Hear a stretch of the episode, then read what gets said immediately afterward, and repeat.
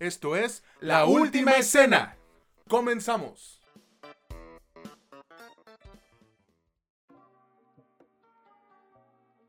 Hola, ¿qué tal amigos, amigas o como ustedes gusten identificarse? Bienvenidos al episodio 150 de este que es su podcast favorito sobre cine y series, La Última Escena, donde ya saben que no es lo que te cuentan, sino cómo te lo cuentan. Los saluda con muchísimo gusto su amigo César Granados y ya saben que del otro lado del micrófono está mi valedor Mitch Moreno. ¿Cómo andas, güey? Cuéntanos, ¿qué te pareció el Super Bowl? Dime. Pues mira, me hicieron ganar dinero los Chiefs. No me interesaba quién ganara, excepto mi bolsillo. Así que estoy contento, me gustó, lo disfruté. ¿Tú cómo estás? Qué bueno, güey. Qué bueno que ganaron los, los Chiefs de Kansas Swifty. La verdad es que estoy molesto por dos cosas, güey. Más bien indignado. Una es que, eh, pues ya anunciaron los de Sim Entertainment que la película The Iron Claw o Garra de Hierro eh, se va a mover o va a, mover su estreno para un mes después. Se planeaba para 22 de febrero, no, ahora va a ser 22 de marzo y yo ya tenía muchas ganas de verla, güey. Entonces, a esperar otro pinche mes. Y te digo, estoy indignado porque pues vi la noticia de que hace unos días en un Cinemex de allá de Tamaulipas, creo, güey, no le permitieron la entrada a un señor que venía de trabajar porque pues eh, venía sucio de, hacer trabajo de mecánico y uno de los empleados del Cinemex lo agredió físicamente, lo cacheteó y según las palabras del, del señor mecánico, que no voy a decir aquí su nombre, le dio un codazo en la frente y no lo dejaron pasar ni a él ni a su familia. Qué poca madre, güey. Si esto es verdad, espero que se tomen cartas fuertes en el asunto, porque ese tipo de, cosas ya no deberían estar pasando. O sea, el vato todavía les dijo, oye, es que mi familia está comprando los boletos, ahorita salgo. No, que no. Y luego agreder físicamente, güey. Pues qué poca madre. No puedo decirlo de otra manera. Qué ojetada, güey. Pues qué falta de huevos, güey. Porque, mira, una, una de las cosas de las que yo me he quejado mucho en, bueno, en, mis redes sociales, con las personas que me conocen sobre México, especialmente mi país, es que para la mayoría de las personas de, bueno, de los barrios, de algunos lugares medio marginales o no tan marginales, tenemos la idea o se tiene la idea de que para ser chingón te tienes que chingar a alguien. Es decir, que para que seas alguien superior en alguna escala super retorcida del mexicano, necesitas ser un culero, o sea, necesitas pasar por encima de otros. Y yo creo que es todo lo contrario, se requiere de muchísimo más valor para ser una buena persona, para hacer las cosas porque son lo correcto y no porque te vayan a regañar, porque te dicen que lo hagas o porque tengas miedo de una represalia. Acá es falta de huevos el no querer hacer lo correcto. Lo correcto es no discriminar, como dice la ley, porque la ley sí te dice que no debes de discriminar. No, hay, no había una razón válida, pues. Y lo demás, pues eso ya entra hasta inclusive en la categoría de, en la categoría penal, porque pues agredir a una persona es, es un crimen, ¿no? Qué poca madre, espero, y creo que ya, porque por ahí lo vi, eh, despidan a este empleado, ojalá recapacite. En general son personas muy jóvenes, espero que pues reflexione y no repita este tipo de comportamientos. Hay que ponerlo a ver bien la saga, güey. O sea, no hay de otra. Y unos chingadazos, ¿no? Un trompón en la boca, toma. acabo de decir que no y todo mi argumento se cae pinche hipócrita. Sí, te pasas, che dos caras. Pero bueno, a ver, güey, cuéntanos por favor de qué vamos a hablar esta semana. Claro que sí, pues mira, tres películas, una serie, como hemos venido acostumbrando, ya no le hemos fallado últimamente. Dos películas están en cines. Es, es curioso porque dos productos son de Netflix, pero uno es de Prime Video, la serie es de Prime Video, Has Been Hotel, pero va de las películas, dos son de Netflix y dos son de cines, pero solo son tres. ¿Por qué? Pues porque May December es de Netflix, pero tuvo un, bueno, va a tener un breve paso por cines previo a su estreno ya en Netflix, la produjo Netflix. La otra película de Netflix es Orion and the Dark, Orion y la Oscuridad, no sé cómo le pusieron en México, la neta. También es de Netflix, es animada y el color púrpura que pues está actualmente en cines. Me parece un episodio que, bueno, no hay algo en lo que yo pueda decir, esto es menos, está, está gacho, está pinche. Quiero hablar de todos los productos, ¿cómo ves? Me parece perfecto, güey. Entonces, vamos a darle, pero antes de iniciar, quiero recordarles que este podcast lo pueden encontrar en Spotify, Amazon Music, Apple Podcast y Anchor. De hecho, me preguntaron si alguna vez iba a estar en Weezer, Deezer, no me acuerdo cómo se llama.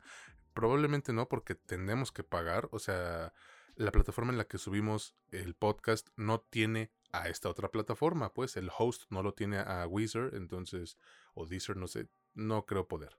Pero bueno, en Facebook, Instagram y TikTok no se encuentran como la última escena podcast. Bueno, TikTok ya, a la fregada, nunca lo usamos.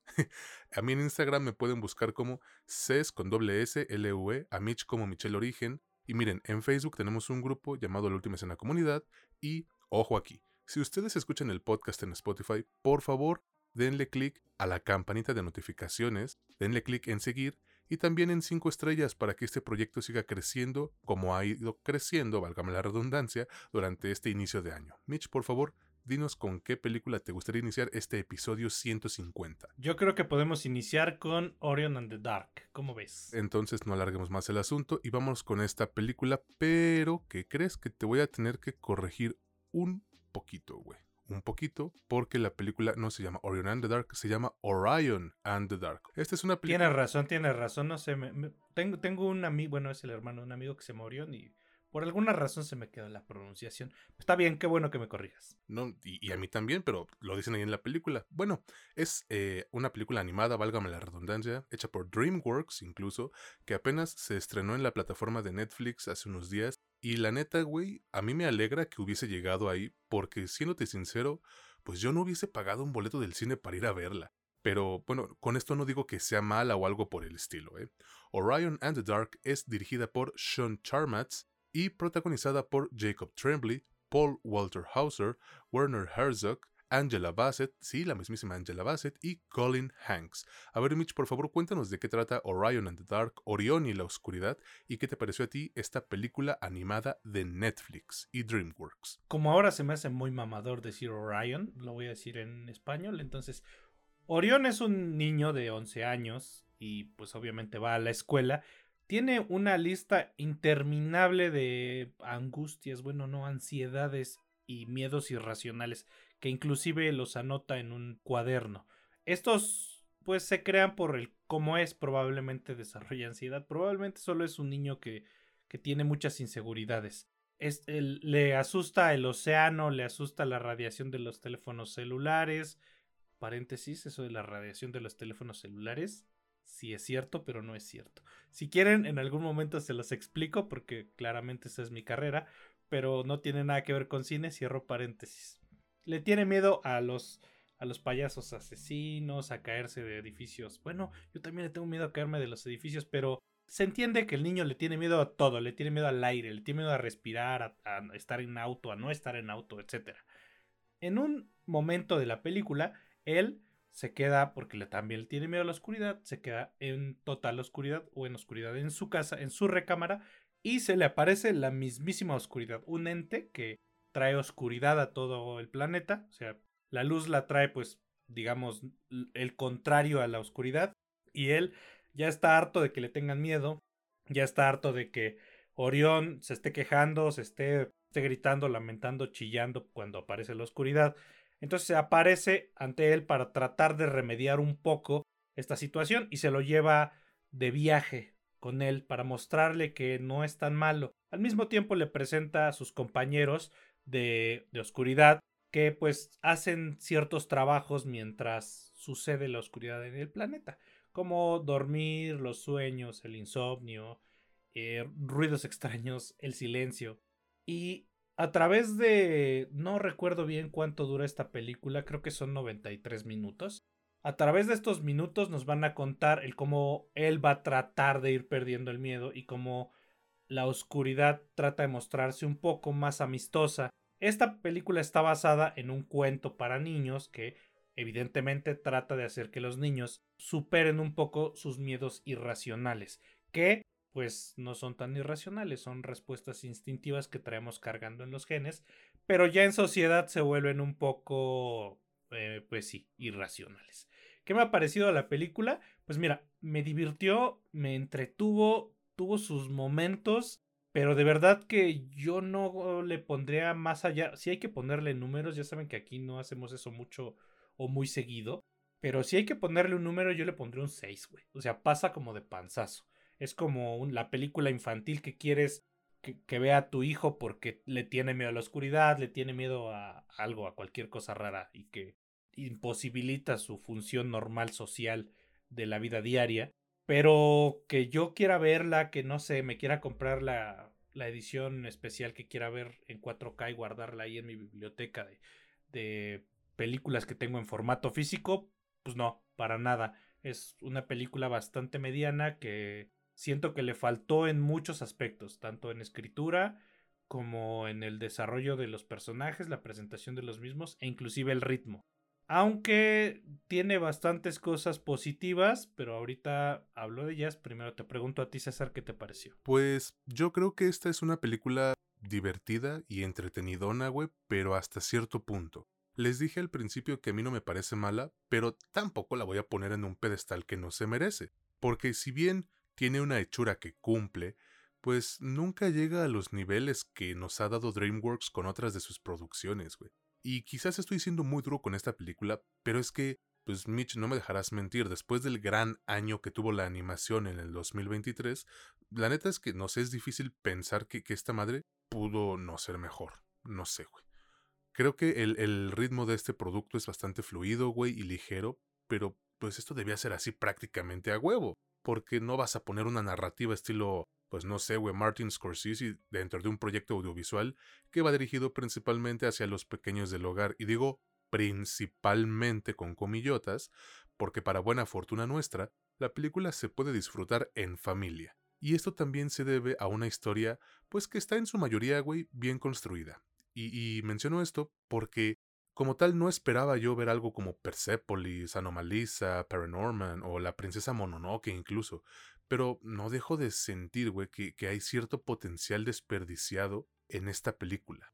Como que no termino de comprarla al 100%, lo cual es extraño porque la calidad ahí se ve, ahí están los chispazos, como me gusta decir. No sé si es porque el clímax a mí me pareció más rebuscado de lo que necesitaba ser, o porque la película ocurre en dos momentos distintos, no sé, güey, la neta. Eso sí, creo que Orion and the Dark tiene un mensaje muy bonito porque busca enseñarle a los pequeños del hogar y eh, pues básicamente a quien la vea que tener miedo o estar asustado por algo es completamente normal.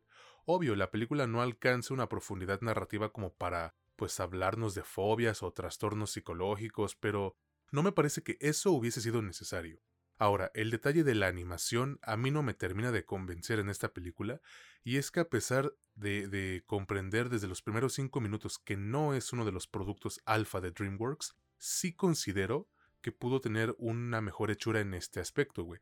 De repente, no sé si a ti te ocurre, pero se notan los frames como de videojuego de hace 7 u 8 años, y pues básicamente creo que ese es otro aspecto al que quizás le pudieron echar más ganas.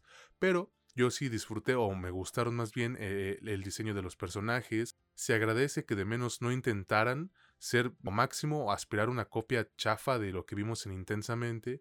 Y esto creo que igual se ve favorecido por las actuaciones del elenco. No sé, a mi parecer, este morro Jacob Tremblay tiene muchísimo potencial en la industria, güey. Y es que es grato ver que tiene dotes vocales. O sea, esta clase de, versatilidad es la que te abre un chingo de puertas. Además, creo que tuvo una química decente con este Paul Walter Hauser que interpreta a Oscuridad.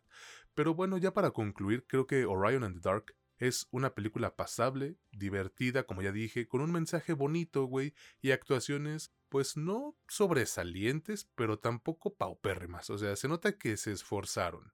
Es un producto que cumple lo suficiente, aunque a mí en lo personal sí me hubiese gustado ver mejorías en los apartados que pues ya les mencioné, yo sí las recomiendo y ¿sabes por qué? Porque es una película que puede servirle a todo mundo. Ya sea que tengas un niño en tu vida al que no se le vendría bien un poquito de catarsis, o incluso a ti que nos escuchas, pues para calmar ese niño interior que nunca dejó de tener miedo a tal o cual cosa.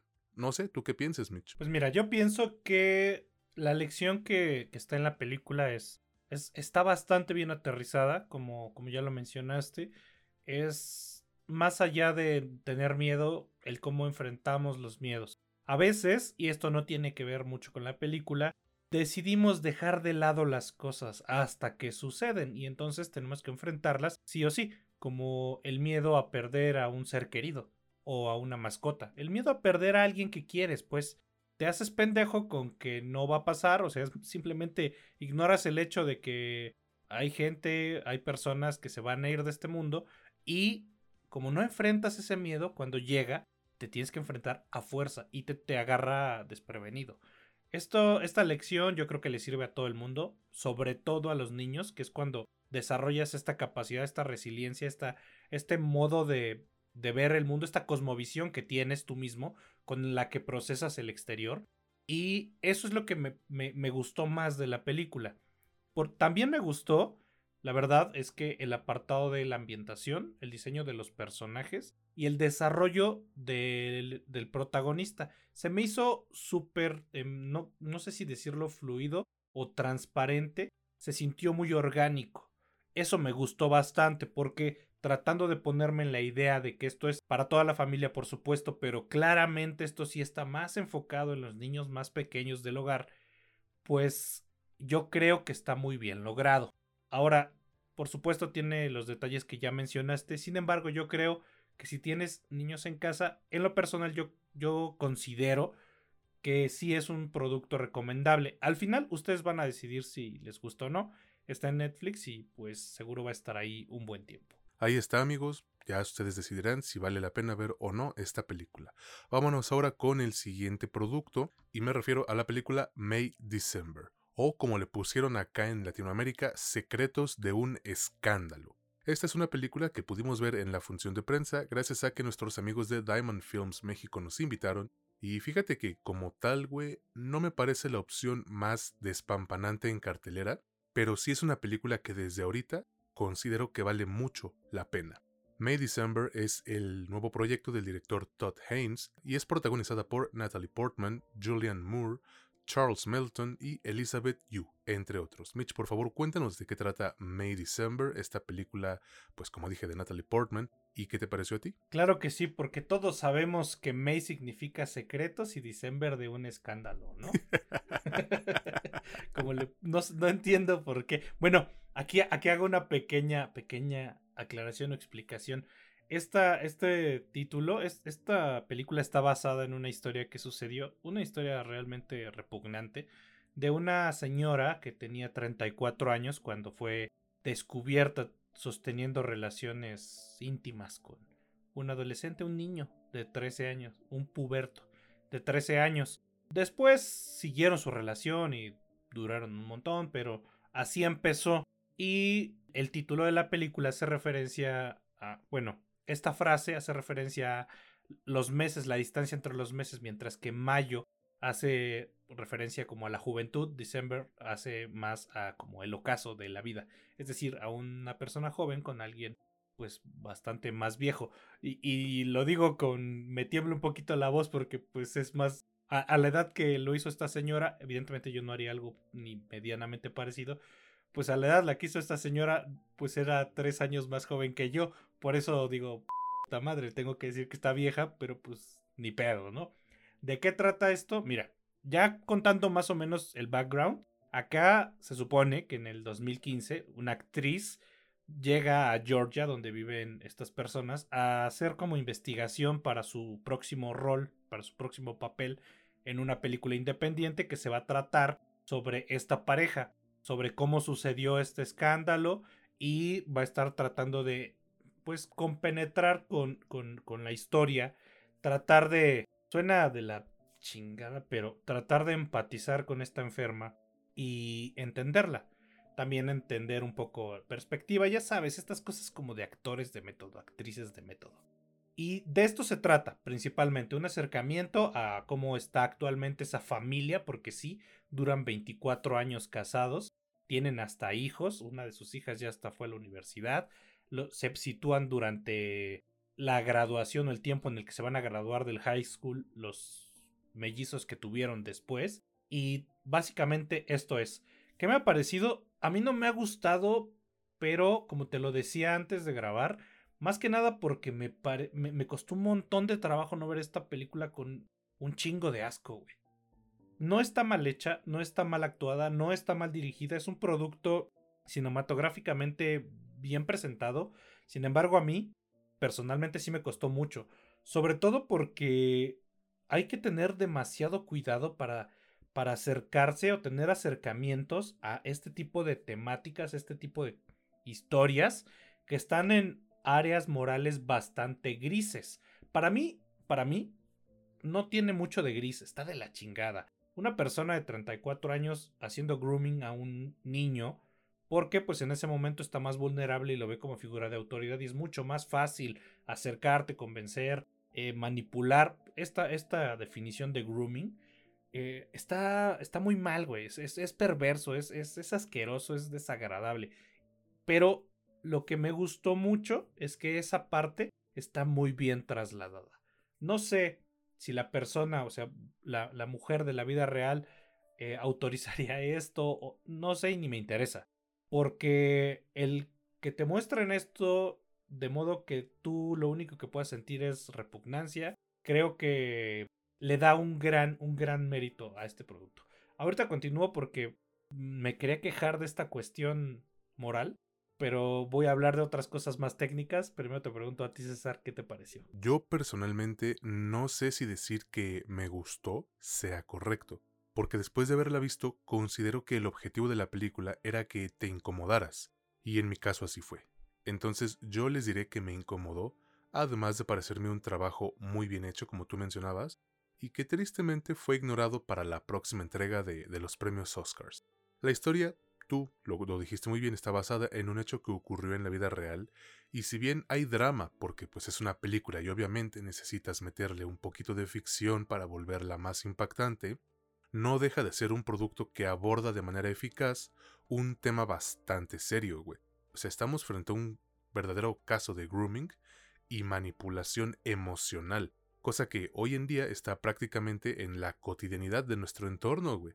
Y ese sí es un tema del cual pues casi no se ha hablado en medios o contenidos de entretenimiento visual. Aquí voy a abrir un pequeño paréntesis, tú lo dijiste, pero voy a extenderme un poquito más, a dejarlo un poquito más técnico el, pedo. Si ustedes no saben qué significa grooming, el término se refiere a acciones o comportamientos utilizados para establecer una conexión emocional con un menor, y a veces con la familia del menor para reducir las inhibiciones del niño con el objetivo de, pues, pasarse de listo o lista, ¿no? O sea, ustedes saben ya a qué me refiero. Es por eso que yo, entre comillas, aplaudo esta película porque ya con eso en mente, comprenderán que es un tema muy difícil de tocar o de hablar, güey. Y yo creo que el director Todd Haynes logró darnos una película en donde se nos muestra de cierto modo cómo es que este tipo de, relaciones enfermizas, repugnantes, no funcionan, güey aunque quizás el tono de comedia oscura con el que según hicieron la película, pues nunca aparece. Y fíjate, hace unos días, cuando subí nuestra opinión escrita de esta película en Facebook, una persona nos dijo que la comedia de este tipo no está hecha para reír. Y bueno, es como si yo les dijera a ustedes que las películas pues no están hechas para verse, o que este podcast no está hecho para escucharse, o que la comida no está hecha para comerse. Así de ridículo suena, ¿no? Yo entiendo que uno de sus objetivos principales de, este, de esta subrama de la comedia es criticar el asunto que se está tratando, pero debes hacer reír a la gente. Y si no haces que la gente se ría es porque tu comedia no funciona. Mira, no creo que este producto tenga el mejor ritmo del mundo, güey, porque de repente hay momentos en donde yo sí quería voltear a ver mi teléfono y es que, pues todo el, todo el ambiente se vuelve medio tedioso. No sé si esa era la intención del director, de demostrar cómo la vida se detuvo para algunas personas involucradas en este escándalo. Pero de ser así, pues felicidades, ¿no? O sea, supongo que lo hiciste de poca madre. Además, creo que la fotografía cumple bastante bien. No sé si tú llegaste a notar, pero en todo momento hay una especie de, de filtro como granulado que le da un toque tipo vintage y los enfoques y planos que tiene poquito a poco te van haciendo creer cosas que pueden o no ser verdaderas. Me gustó, güey, porque luce sencillo de hacer, pero es mucho más difícil de lo que parece. Aunque, indudablemente, mi, parte favorita de May December fueron las actuaciones de Natalie Portman y de Julianne Moore. Cada una de ellas se entrega totalmente a su papel y producen un montón de reacciones, güey. Yo no sabía si sentir lástima, asco, bueno, asco sí, enojo, curiosidad o asombro, y esto indica un muy buen trabajo a la hora de retratar personajes que, pues, realmente son más complejos de lo que indican en primera instancia. Además, güey, este Charles Melton hace un trabajo impresionante porque en el fondo, pues eh, su papel es de alguien que sigue siendo un niño de 13 años al que nunca le permitieron tener 13 años, güey. No lo dejaron disfrutar la vida o su infancia como debía. Y eso a mí me deja un pequeño hueco en el corazón. De hecho, en una de las tomas finales, como que te conmueve bastante la interpretación de este güey. Miren, yo se las voy a recomendar aunque obvio no es para todos. Y creo que incluso es clasificación C, güey, o sea, solo para adultos. Entonces, pues eh, ténganlo en mente.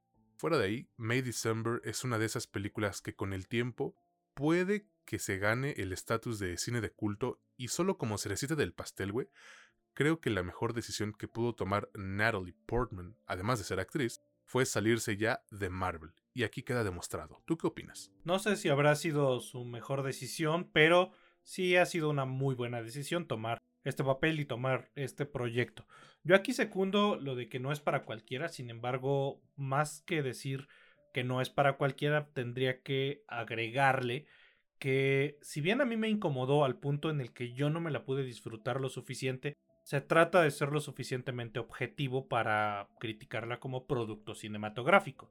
Ahora, los productos cinematográficos, los medios eh, artísticos, el arte en general, están hechos para el disfrute, el goce de los seres humanos, pero también están hechos para cuestionar, para desafiarte, para tratar de sacudir tu espíritu y, digamos, moldear algo de, de ti, sacar algo de ti y tratar de modificarte un poco. Se supone que por eso el arte tiene que ser disruptivo, tiene que ser revolucionario, tiene que ser un poquito como muy en tu cara, o sea, llegar y darte una cachetada y despierta cabrón, o sea, la sociedad, la vida, la política, la economía, el mundo, etcétera, la ciencia, la filosofía, no es nada más estarte siendo pendejo, ir a trabajar de 9 a 5, salir, comer, cenar, cagar, eh, dormir, coger y ya. No, hay, hay más cosas y, y el arte y el humor están hechos en parte para esto, para darte estas sacudidas, para darte estas, estos, cuestionamientos que a veces tú no te los pones enfrente porque están solo en la literatura, solo los escriben los filósofos, solo los escriben las personas que se dedican profesional y académicamente a esto. El arte es como el medio más dúctil para darte estas cachetadas y yo aplaudo que se toquen estos temas pese a que sean bastante incómodos, porque si no se tocan, si algo no se habla, no se puede avanzar en la discusión de qué está bien y qué está mal.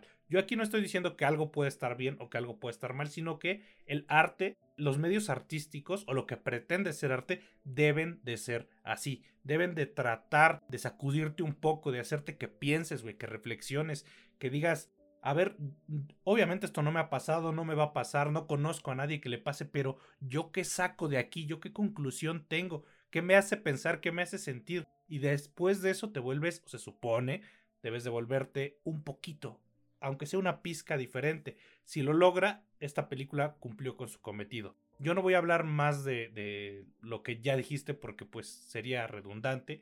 Yo creo que sí la puedo recomendar. Evidentemente es, va a ser incómoda para muchas personas, pero creo que vale la pena el ejercicio de irla a ver y pues sacar tus propias conclusiones y si esas conclusiones no son que te das con esa mujer, pues estás pendejo.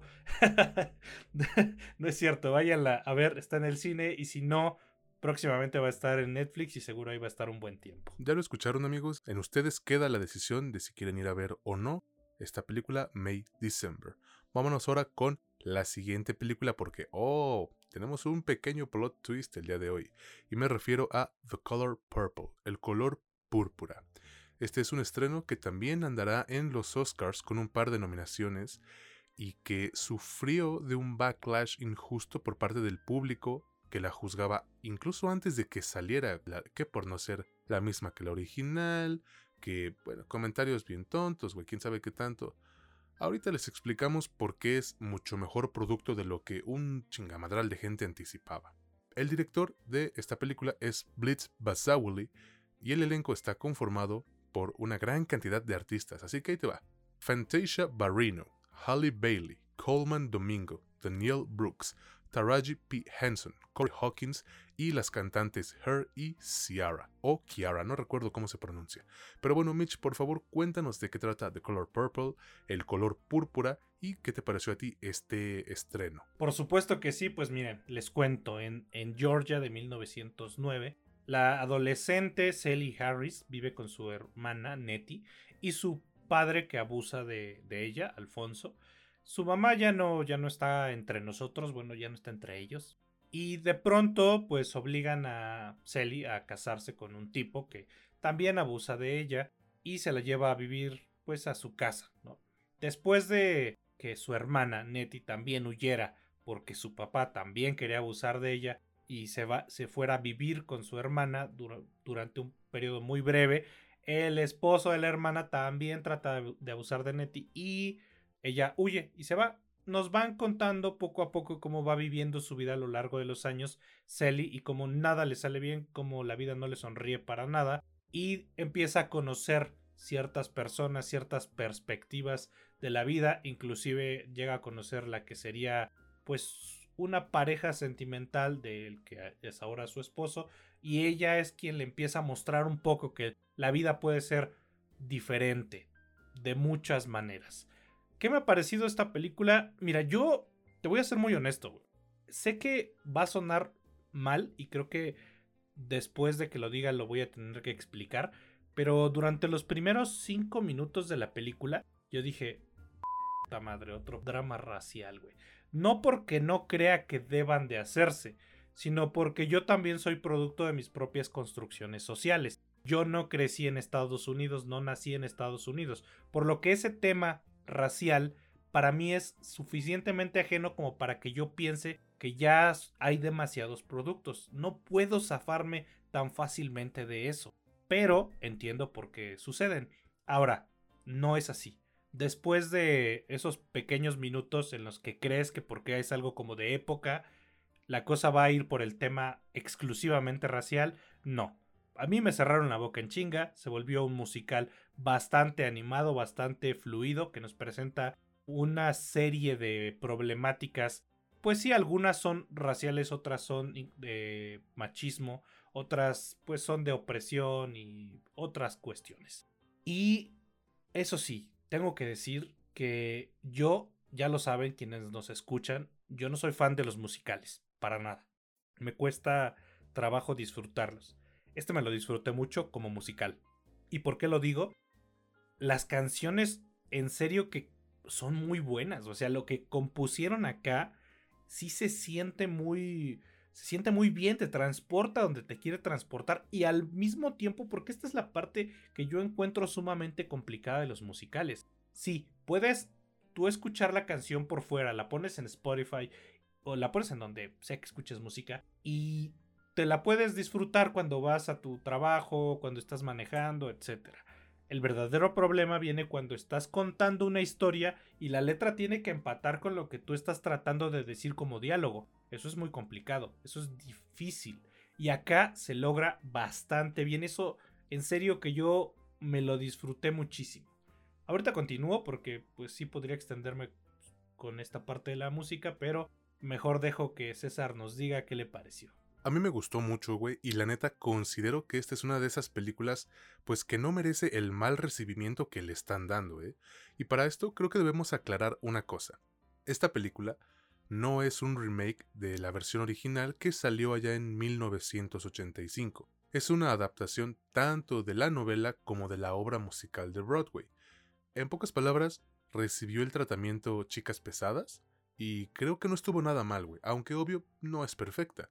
La historia como tal tiene bastantes clichés de otros productos enfocados a, esta historia de, de inspiración y superación, y eso puede que de un momento a otro sí provoque que el argumento se sienta algo repetitivo en comparación a dichos productos.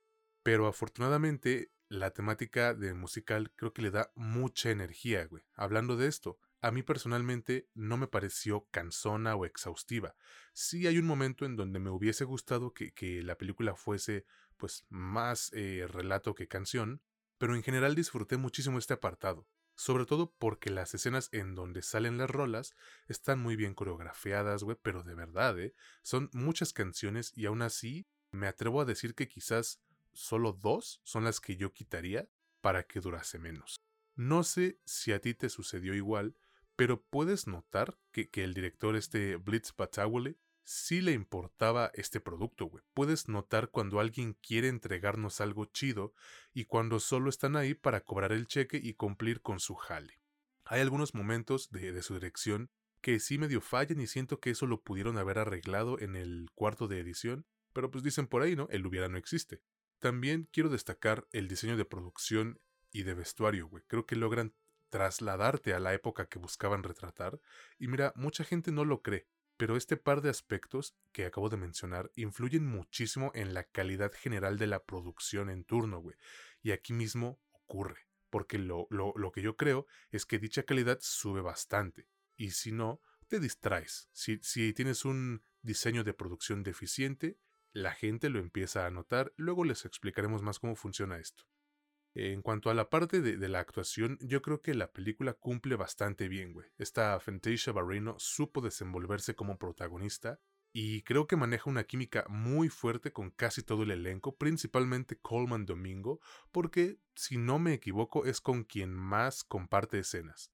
Esta Danielle Brooks también tiene una gran interpretación, creo que está nominada ella al Oscar, y de hecho su personaje fue mi favorito, güey. Y mira, esto que voy a decir, desde ahorita lo sé, güey, lo estoy, lo estoy mentalizando, va a ser como una especie de combustible para los pendejitos, pero tengo que decirlo. Halle Bailey tiene una voz fantástica, güey, angelical, pero como actriz aún tiene mucho que aprender. Y sí notas la diferencia en comparación al resto del elenco. Ahora, también quiero mencionar que el segundo acto de la película se extiende pues más de lo que necesitaba, güey. Y esto creo que acaba pasándole factura al tercer acto, el cual sí termina sintiéndose abrupto, pero no hecho a las prisas. O sea, ¿cómo, cómo explicárselos? Como que trataron de condensar todo el epílogo en cosa de 10 minutos y a mí me dejó con una sensación de incompletitud. Ya investigué, la palabra sí existe, ¿eh, cabrones? Lo cual pega más cuando te das cuenta de que esta película dura 2 horas con 20 minutos, 2 horas 23, algo así, cabrón. Pero fuera de esto, yo voy a concluir diciéndoles que The Color Purple no es mala ni de pedo, güey. O sea, está bien dirigida y actuada, con piezas musicales que yo disfruté muchísimo y aspectos técnicos que ya les mencioné que están en un muy buen nivel. Aunque sí tiene fallas que a lo mejor Mitch nos podrá mencionar. Pero de mientras, yo sí se las voy a recomendar es poco probable que, esta película vaya a dar la campanada sorpresa en los Oscars, pero eso no evita que sea una opción adecuada, principalmente si tú eres fan de los musicales. ¿Qué opinas, Mitch? Pues mira, yo pienso que eh, de entre los errores eh, sí está la edición. Sí es cierto, yo considero que hay algunas cosas que están un poquito de más.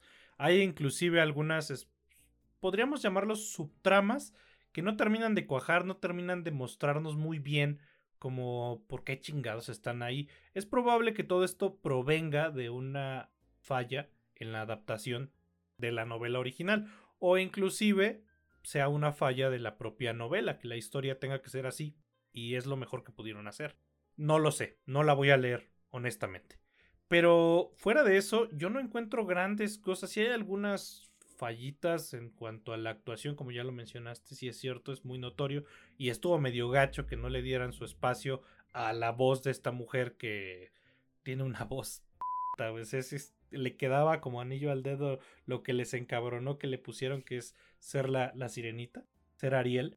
Pero acá no, no, no se, no se pudo, no se pudo disfrutar eso yo considero que no, no sé por dónde puedan decir que esto es malo, que, que, no se que no se merece como una buena crítica o una buena nota, porque fuera de lo que ya mencioné y una especie de clímax que se siente muy, a, mejor manera de decirlo, muy cristiano, se siente como, como película cristiana resolviendo cosas, eh, no encuentro grandes errores o grandes cosas que mencionar para, pues, no sé, bajarle su calificación o decir, no, pues es que esto sí está gachito, ¿no? Yo me lo disfruté mucho y creo, considero, que es una película bastante recomendable, aunque como ya mencionaste, pues no es corta, sí tiene su duración y ya no estamos tan acostumbrados a películas de esta duración últimamente. Así que si se deciden, yo creo que no se van a arrepentir.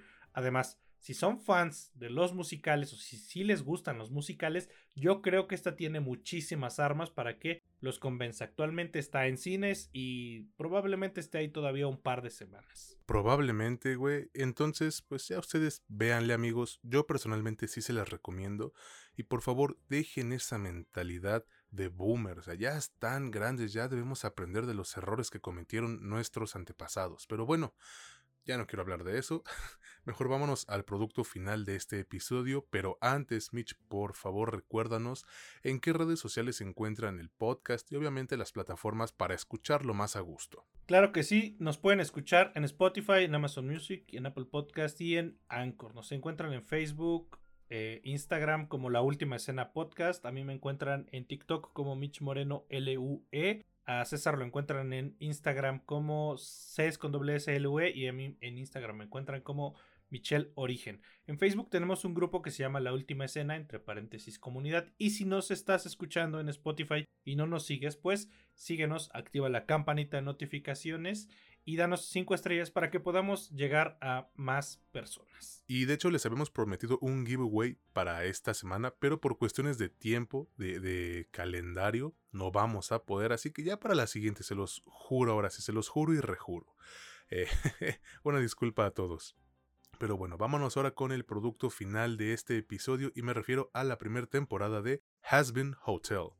Esta es una serie que van a poder encontrar en la plataforma de Prime Video y que a pesar de no ser perfecta, ninguna serie lo es, creo que esta es una de las propuestas animadas más interesantes que tendremos al menos en este cuatrimestre. A ver Mitch, cuéntanos por favor de qué trata Husband Hotel y qué te pareció a ti esta serie de Prime Video. Por supuesto que sí y con un montón de gusto, porque les adelanto que a mí me encantó esta cosa.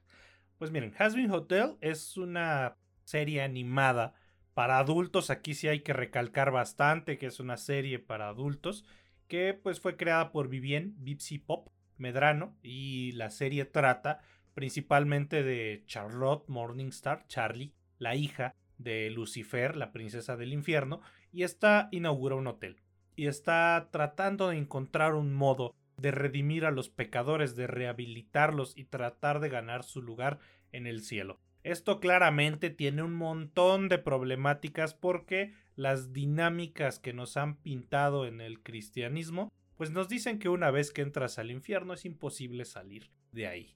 Así que durante los ocho episodios nueve con el programa piloto, durante los episodios que dura esto, pues nos van a contar las aventuras de Charlie y Baggy y Angel, que es un actor porno. Bueno, es que ni siquiera es, bueno, no, sí, sí dicen que es él es un actor porno y un, un tipo que es el demonio de la radio, que es medio oscuro, Alastor. Y, otras personas que van conociendo en el camino. También sale Lucifer, también sale eh, Adán, el, abuelo de todos nosotros. Bueno, se supone, de acuerdo al canon cristiano. No es cierto, porque tu abuelo es López Obrador, güey. Chinga su madre ese viejo. Chinga su madre ese viejo. Y Adán también. Eh, bueno, la cosa es que nos van a ir contando sus, no sé, sus travesías, su, su, su en búsqueda de esta redención para los pecadores. Obviamente se le ponen enfrente un montón de obstáculos, de esto se trata nuestra primera temporada. A mí me ha gustado muchísimo, porque además, perdón, no lo había mencionado, también es un musical. La mayor parte de los episodios tienen números musicales que, igual que del color púrpura, me disfruté un montón las canciones, están muy bien hechas, muy bien escritas y muy bien producidas y qué bueno, porque si no lo hubiera odiado. Ya saben que yo y los musicales no nos llevamos.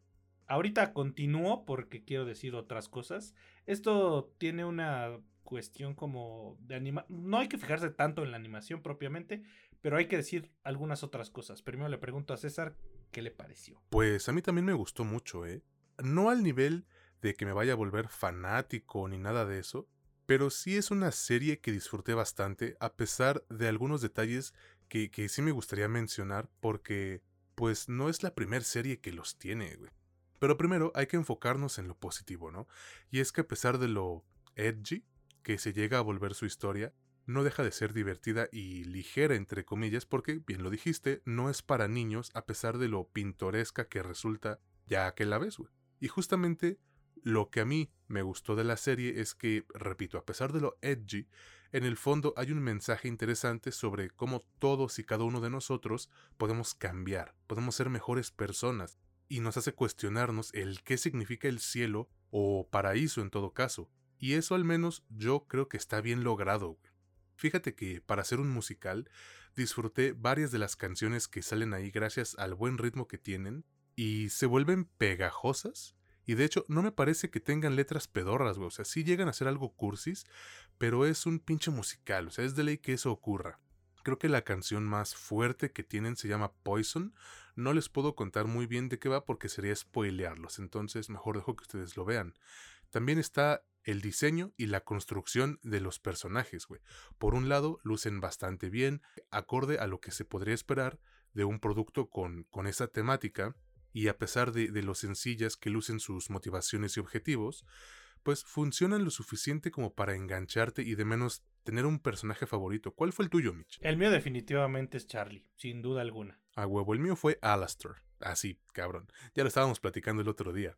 Ahora, si de algo me puedo quejar, es el uso excesivo de groserías y no porque yo me indigne o me sienta ofendido ni crea que va en contra de la moral, nada de eso, o sea, Mitch es testigo de que en, en las reuniones decimos cosas peores. Me quejo porque al parecer los creadores de esta serie piensan que el contenido para adultos debe estar lleno de palabrotas o de lo contrario no es para adultos. Esto es sumamente equivocado y me recuerda a lo que sucede con esta serie de House of the Dragon, que ya reseñamos aquí hace, hace, unos, hace un tiempo. Dejan de lado la esencia de, de lo que fue la franquicia de Game of Thrones y se enfocan nada más en la cogedera. Y no, no tiene nada que ver. Entonces, esos son los problemas que yo tengo con este tipo de series. O sea, no necesito 30 groserías por minuto para que quede claro que es un producto dirigido hacia los adultos. No, de verdad que no. Te digo, esto provoca que varios momentos se sientan con mucho cringe y no le ayuda, güey, que de repente las cosas avancen demasiado rápido. Son, tú lo dijiste, 8 episodios, duran como 25 minutos cada uno y de todos modos creo que le pudieron agregar otros dos episodios, pero fácil, güey. Y de todas maneras, los hubiera visto de una sentada, porque esa es la ventaja de la serie, te la puedes disfrutar en un día. Ahora, las actuaciones son efectivas por parte de todo el elenco, prácticamente, aunque conforme pasan los episodios, sí notas que hay algunos con mejor preparación en el doblaje. Y de hecho, mira, a mí me gusta bastante el trabajo de esta Stephanie Beatriz. Eh, la sigo desde que era rosa en Brooklyn Nine-Nine, pero aquí sí se nota que, que este no es su campo. No es que diga, tú no perteneces aquí, no, para nada, pero puede mejorar. Siempre quiero decir esto cuando se trata de actuaciones que se notan menores. O sea, ella puede mejorar y espero que lo haga. Al menos en cuanto a voice acting. Mis favoritos fueron este Keith David como Husk y obviamente Amir Talai como Alastair. Güey, yo quisiera seguir hablando de esta serie, pero pues voy a concluir diciéndoles que Hasbin Hotel es un producto a mi consideración bien hecho, divertido, concreto, con una animación muy sólida y actuaciones que me convencieron desde el principio. La recomiendo ampliamente, aunque obviamente solo para adultos. Esta es una serie cuyo potencial es en serio enorme y espero que le saquen muchísimo, muchísimo jugo en la segunda temporada, porque sí, amigos, ya la confirmaron los jefes de Prime Video, y es que además fue un exitazo. Creo que fue la serie animada, o de momento más bien es la serie animada con el mejor estreno en la plataforma de Prime Video en la historia. No es que tenga tampoco un chingo, pero ustedes me entienden. ¿Qué opinas, güey? Pues mira, ya tiene al imbécil, güey. Y ese fue un madrazo. O sea, eh, no está compitiendo contra algo menor. Invincible fue, fue, bastante, bastante, es bastante popular. Así que sí, es, sí, sí está para presumirse. Yo, yo también creo que, la que la película, que la serie está suficientemente bien animada, pero ahí es donde yo creo que está mi pequeño pero. De pronto se siente, no sé si la animación demasiado frenética, demasiado rápida o el manejo de los colores no me permitieron a mí seguir todo y sentí de pronto que perdía de vista qué carajos estaba pasando en pantalla. Tal vez fui el único, tal vez me estoy haciendo viejo y mi agudeza visual ya no es la misma. No es cierto, soy muy bueno todavía jugando al, al Warzone, así que eso no es. pero vamos a tener nuestras reservas.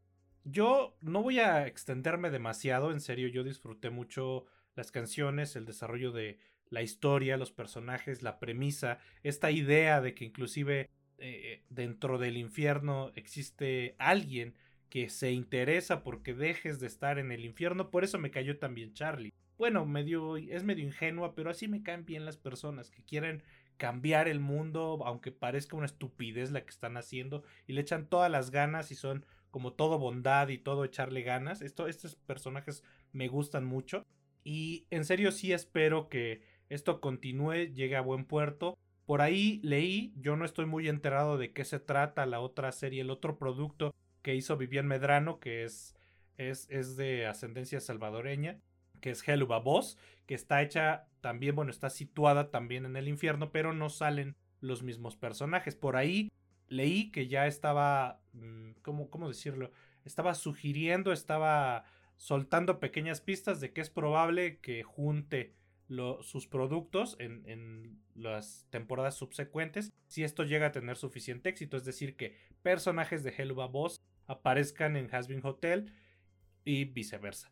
A ver, a ver qué sucede. Yo en serio estoy muy expectante. ¿Sabes con qué me doy cuenta que algo tiene bastante éxito? Sobre todo, ya lo he contado un poquito en otros, en otros episodios, pero cuando esto, cuando brinca rápidamente de las, de las plataformas al consumo, es que esto tiene muchísimo potencial. Y ya saben ustedes que yo vendo coleccionables. Esta semana pasada me tocó ir a entregar un pedido de muñecas, de muñecas de Monster High. Y en ese lugar eh, se junta todo, todo, todas las personas que coleccionan Barbie, Monster High, todas las cosas que están tradicionalmente eh, identificadas como para niñas. Hay de todo, por supuesto, y qué bueno que haya de todo. Pero ahí, durante mis entregas, el tiempo, no estuve mucho tiempo, estuve tal vez una hora por ahí. Pero neta que vi un montón de producto. Evidentemente no creo que esté licenciado, no creo que sea original, pero eso personalmente no me importa. Pósters, pines, cuestiones de ese tipo de Hasbin Hotel. Y eso a mí me habla de que hay una sed por producto, por, por mercancía y eso me dice que es suficientemente popular. Que bueno. Hay fandom, ya con eso, güey. Exacto, ya, ya hay fandom y hay un buen fandom. Yo he visto que la mayoría de las personas a mí, a, en mi círculo, a mi alrededor, que ya somos treintones, también nos gustó. Entonces esto tiene mucho potencial. Esperemos que lo sepan explotar, lo continúen y siga este buen paso. Actualmente la pueden ver en Prime Video y pues obviamente ahí va a estar probablemente por siempre. Yo he leído comentarios que dicen, ah, es que es una porquería y tal. Mira, yo no soy alguien que diga o que concuerde o que esté de acuerdo con este tipo de pensamiento de que o es una maravilla o es una mierda. Así no funcionan las cosas, pero pues bueno, cada quien, ¿no? Como dirían las personas víbora. bueno, ya con esto terminamos el episodio de esta semana de su podcast favorito sobre cine y series, La Última Escena, obviamente. Entonces, quiero agradecerles a todos y cada uno de ustedes por el apoyo que nos brindan semana con semana, porque nunca está de más agradecerles.